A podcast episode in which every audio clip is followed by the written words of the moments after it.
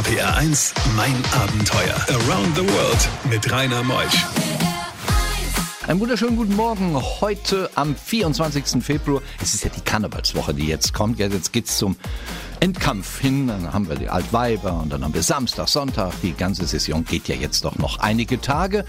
Und ich hoffe, ihr habt alle Spaß daran. Stefan Schlett ist heute Morgen hier, ist ein Extremsportler und ist der einzige Mensch auf der Welt, der alle vier Kontinente, oder wir haben ja insgesamt fünf, aber vier Kontinente, drei zu Fuß und einen per Mountainbike mit eigener Muskelkraft und unter Wettkampfbedingungen durchquert hat. Und er ist auch der erste Deutsche, der auf allen sieben Kontinenten einen Marathon gelaufen ist. Er schreibt sieben Kontinente. Wir werden ihn gleich mal fragen, wo die sieben Kontinente dann liegen. RPR 1, das Original.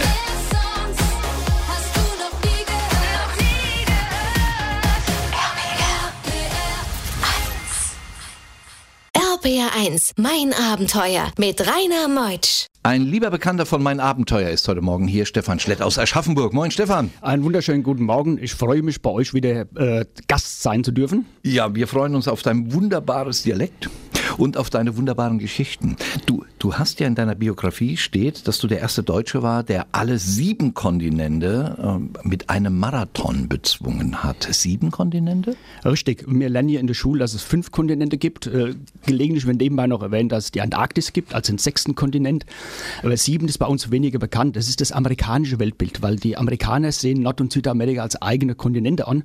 Und von daher haben sich die sieben Kontinente ergeben. Nordafrika, äh, Nordamerika, Südamerika, Antarktis, Europa, Asien, Afrika und Australien. Und bei den Bergsteigen gibt es ja auch schon lange, da gibt es die sogenannten Seven Continents. Also das Ah, heißt ja, die höchsten Berge aller sieben Kontinente. Er ist ja ein unglaublich bewanderter, belesener und vor allen Dingen sympathischer Abenteurer. Was machst du beruflich?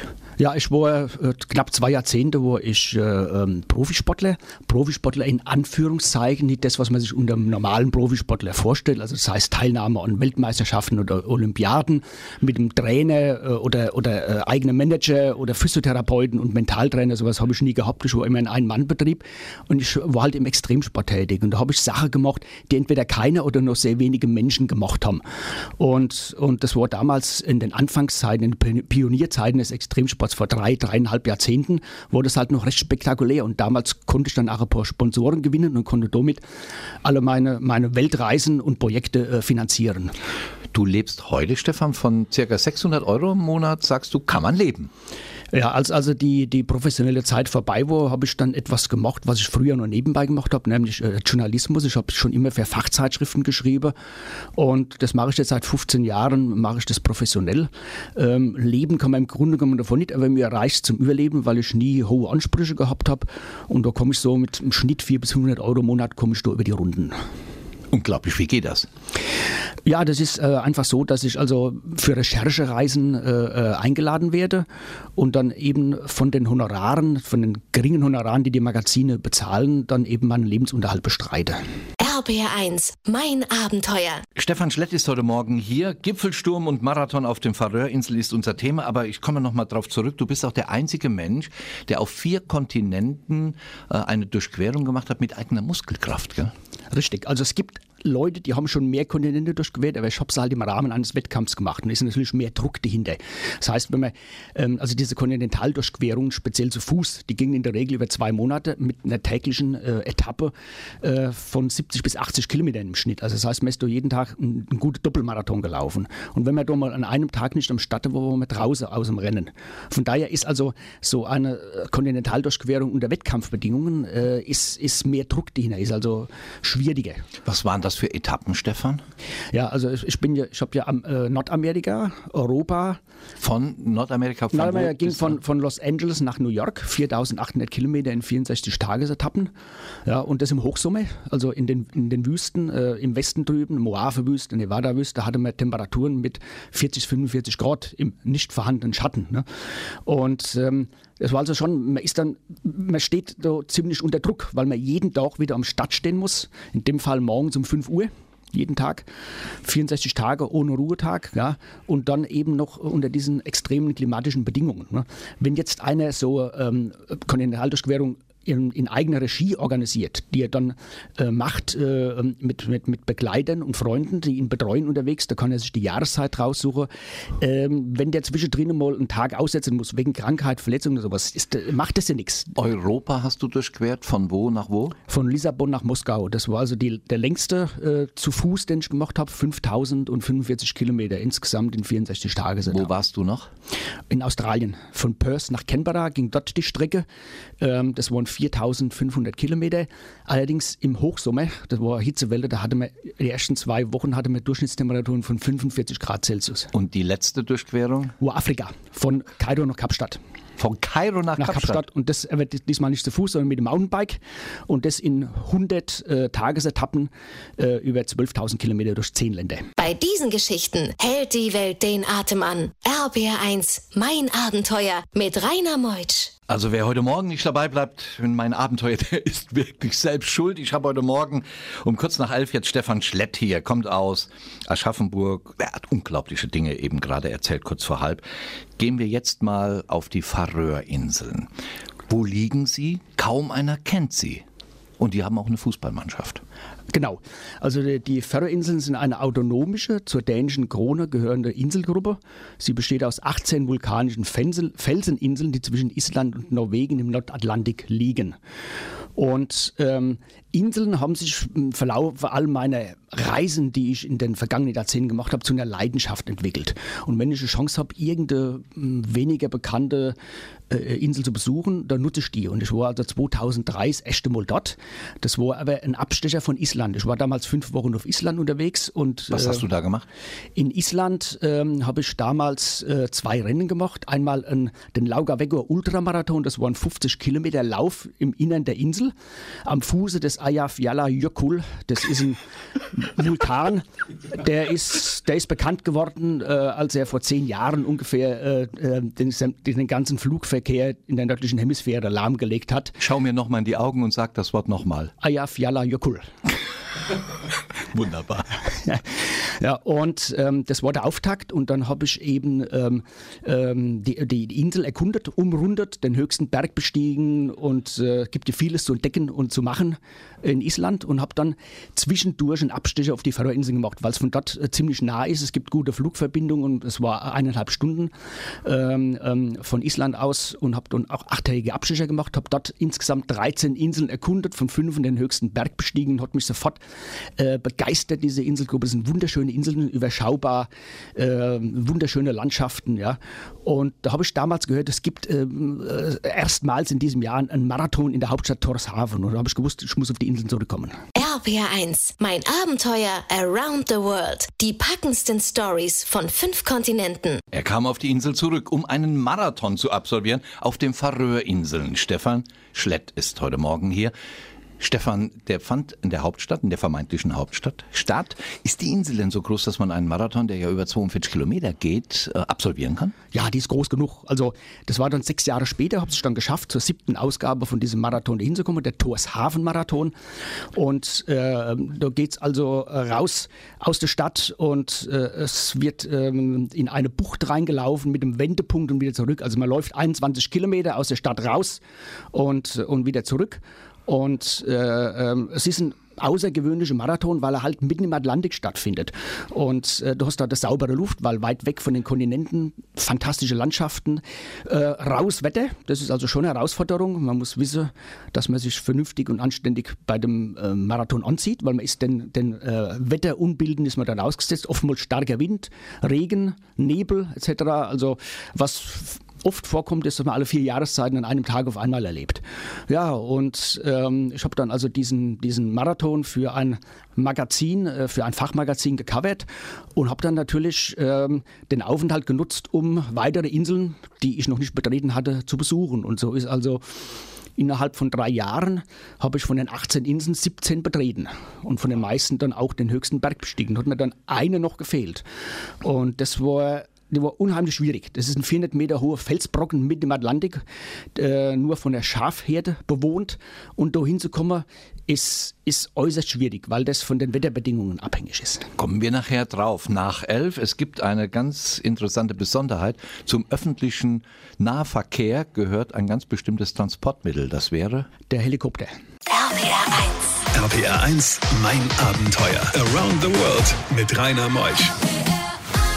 Heute Morgen zu Gast ist Stefan Schlett. Der Stefan ist ein außergewöhnlicher Mensch. Er ist ja der einzige Mensch auf der Welt, der die vier Kontinente per Fuß oder per Mountainbike unter Wettkampfbedingungen durchquert hat und er ist auf allen sieben Kontinenten einen Marathon gelaufen. Er hat etwa 100 Länder bereist, 200 Inseln besucht, 250 Berge bestiegen und er ist auch Journalist. Er berichtet darüber und das heute Morgen in mein Abenteuer.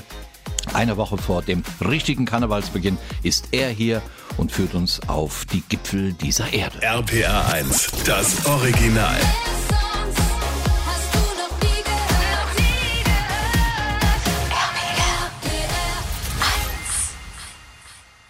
Nie RPR 1, mein Abenteuer mit Rainer Meutsch. Stefan, wir sind jetzt auf den Färöerinseln. Du hast eben wunderbar beschrieben, aus wie vielen Inseln sie bestehen. Und es gab auch eine Insel, wo nur eine Familie drauf lebte. Oder ich glaube nur zwei Personen. Die hast du auch besucht. Richtig, das ist die Insel Koltue und da gibt es auch keine Fährverbindung rüber. Äh, Ich habe dann eben festgestellt, es gibt ähm, äh, einen Helikopter, der diese Insel bedient und zwar gehört der Helikopterservice zum öffentlichen Personennahverkehr auf den Färöerinseln, sus, ähm, subventioniert vom, vom Staat. Äh, die haben zwar eine tolle Infrastruktur, es gibt auf alle Inseln gibt's Tunnel und Brücken und äh, hervorragende Fährverbindungen, aber trotzdem ist man manchmal sehr lang unterwegs. Und da gibt es dreimal in der Woche gibt's einen Helikopterservice, ähm, wo man auf weit entfernte Punkte ähm, eben innerhalb von 10, 15 Minuten erreichen kann. Und da habe ich festgestellt, da gibt es einen Service rüber auf diese Insel.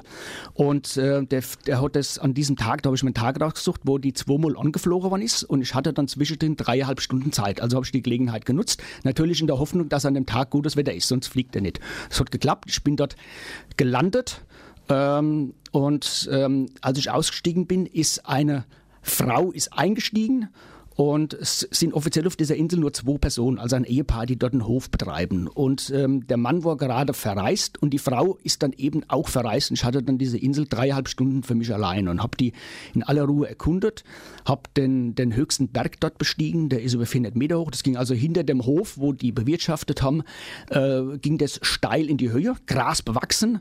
Und ähm, habe ich mich dann so im Sturm da hochgearbeitet. Es war raus Wetter an dem Tag. Ähm, Nebel hat es teilweise auch gehabt und war dann oben. Habe dann im Windschatten eine kleine Brotzeit gemacht, bin wieder abgestiegen, habe den Hof erkundet, den kleinen Hafen, den es dort hat. Und äh, war dann dreieinhalb Stunden später wieder am Helikopterlandeplatz. Und ähm, als der gelandet ist, dann ein Mann ausgestiegen und, äh, und ich bin wieder eingestiegen. Also das heißt, der Bewohner von der Insel war dann zurück. Und, äh, und so, somit hatte ich wieder ähm, eine Insel mehr in meinem Portfolio. RPR 1, mein Abenteuer. Der Journalist, Extremsportler, sympathischer Mensch Stefan Schlett ist heute Morgen hier, führt uns auf die Färöerinseln und er hat sie alle besucht und einen wollen wir besteigen. Nochmal vorher, es gibt, glaube ich, keine Bäume auf den Färöerinseln. Ist das so karg dort? Richtig, weil das so weit nördlich ist und, und, und da wächst nichts mehr außer niedrige, äh, niedrige Sträucher. Auch vom Klima her, also es ist am meisten rauer Wind, äh, der da über die Inseln fegt und, ähm, da wächst einfach kein Baum mehr dort und das ist schön, weil dort man einen schönen Überblick. Also ich habe das gern, äh, wenn man so, so einen Weitblick hat, äh, wenn man die Inseln überblickt und ähm, an den wenigen Tagen, wo es gutes Wetter hat, ist das wirklich wunderschön. Dort man einen richtig guter, richtig guter Weitblick hat man dort und das macht eben äh, ach, ach, die Schönheit und die Ästhetik dieser Inseln aus. Ja? Also ich sage auch immer durch das Wetter, wo es dort hat, wenn wird die Schönheit der Insel nur in homöopathischen Dosen preisgegeben. Man hat also nicht jeden Tag homöopathischen Dosen. Was Ja. ist das denn für ein Begriff? ja, also man hat eben viele Tage mit Nebel und, Re und Dauerregen und, und, und starkem Wind und dann hat man Tage, wo es mal aufklart. Ne? Und dann kommt die Schönheit so richtig, so richtig zu, ähm, ähm, zum Vorschein. Und, und, und bevor man es richtig genossen hat, hat schon wieder zugezogen. Ne? Also es, ja, aber, aber das macht gerade den Reiz dieser, dieser Inseln aus. Ne? Jetzt gehen wir auf die Insel, die nicht bewohnbar ist, die einen hohen Berg hat, einen Felsen. Den willst du besteigen. Wie kamst denn du dahin? Ja, also es ist so, ich hatte dann nach insgesamt drei Besuchen auf den Färöerinseln, hatte ich dann von den 18 Inseln hatte ich 17 besucht. Und da blieb nur noch diese eine übrig. Litla Dimun heißt sie. Das ist ein 400 Meter hoher Felsbrocken, der aus dem Meer ragt. Wird nur von einer Herde Schafe bewohnt. Und zwei bis dreimal im Jahr kommt da ein Schäfer mit, äh, mit Gehilfen rüber und kümmert sich um die Schafherde. Und das könnt ihr aber nur bei guten Wetterbedingungen, weil es gibt dort keinen Hafen, es gibt nur eine ganz kleine Anlegestelle und da müssen alle Wetterbedingungen müssen da stimmen. Es darf kein starker Wind sein, kein hoher Wellengang, ja. Ähm, und äh, als, als Außenstehender hast du da kaum eine Chance, darüber zu kommen. Ich hatte ein paar Versuche unternommen, ähm, äh, aber einmal, wo kein Boot vorhanden ist, zweite Mal äh, ähm, äh, konnte man kein Boot finanzieren oder das Wetter war zu schlecht und ist mir es nie gelungen, diese letzte Insel noch zu besteigen. RPR1, mein Abenteuer around the world. Die packendsten Stories von fünf Kontinenten. Ob es Stefan Schlett geschafft hat, auf die letzte Insel, die ihm noch fehlte auf den Färöerinseln, wirklich hinzukommen, auf diesen Felsen, der 400 Meter hoch ist, das erfahren wir jetzt. Ja, also bei meiner vierten Visite im Jahre 2014 ist mir es dann gelungen, mit einem Einheimischen Kontakt aufzunehmen, der ähm, unter der Woche in, in der Hauptstadt Torshaven äh, gearbeitet hat und am Wochenende äh, oft nach Hause gefahren ist, nach Suduroy, das ist die südlichste der Färöerinseln und äh, der ist diese Insel Litla Dimun vorgelagert. Und der hat ein kleines Boot, der hat gehört, dass ich, doch äh, dass ich äh, unbedingt diese Inseln besuchen will, hat davon gehört und hat mir gesagt, ja, die Wetterbedingungen passen an dem Wochenende, äh, er hat ein kleines Boot und er hat, weil er mit dem Boot dort nicht anlegen kann, er hat vier so Überlebensanzüge, die hat er mal von einer Schiffsliquidation hat er die bekommen, also sind Anzüge, sind, sieht fast wie ein Raumanzug aus, damit kann man ein paar Tage im Wasser überleben. Und damit können wir dann an Land schwimmen.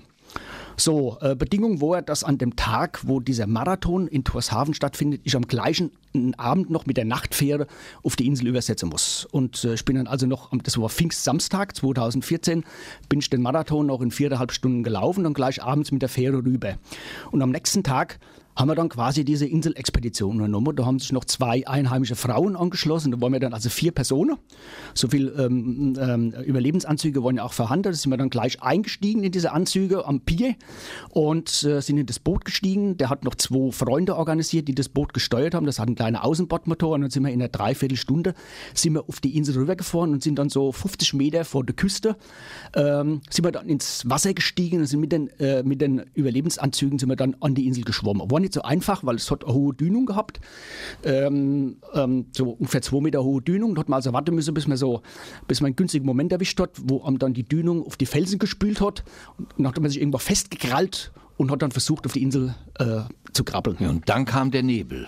Was dann passierte, erfahren wir gleich. Bei diesen Geschichten hält die Welt den Atem an. RBR1, mein Abenteuer mit Rainer Meutsch. Stefan, du bist jetzt auf dieser unbewohnten Insel, willst auf dem Felsen hochsteigen. Es kam der Nebel, du bist durchs Wasser geschwommen mit den Überlebensanzügen. Die habt ihr abgelegt auf einen Felsvorsprung. Wie habt ihr dann den Gipfel gefunden, als der Nebel kam?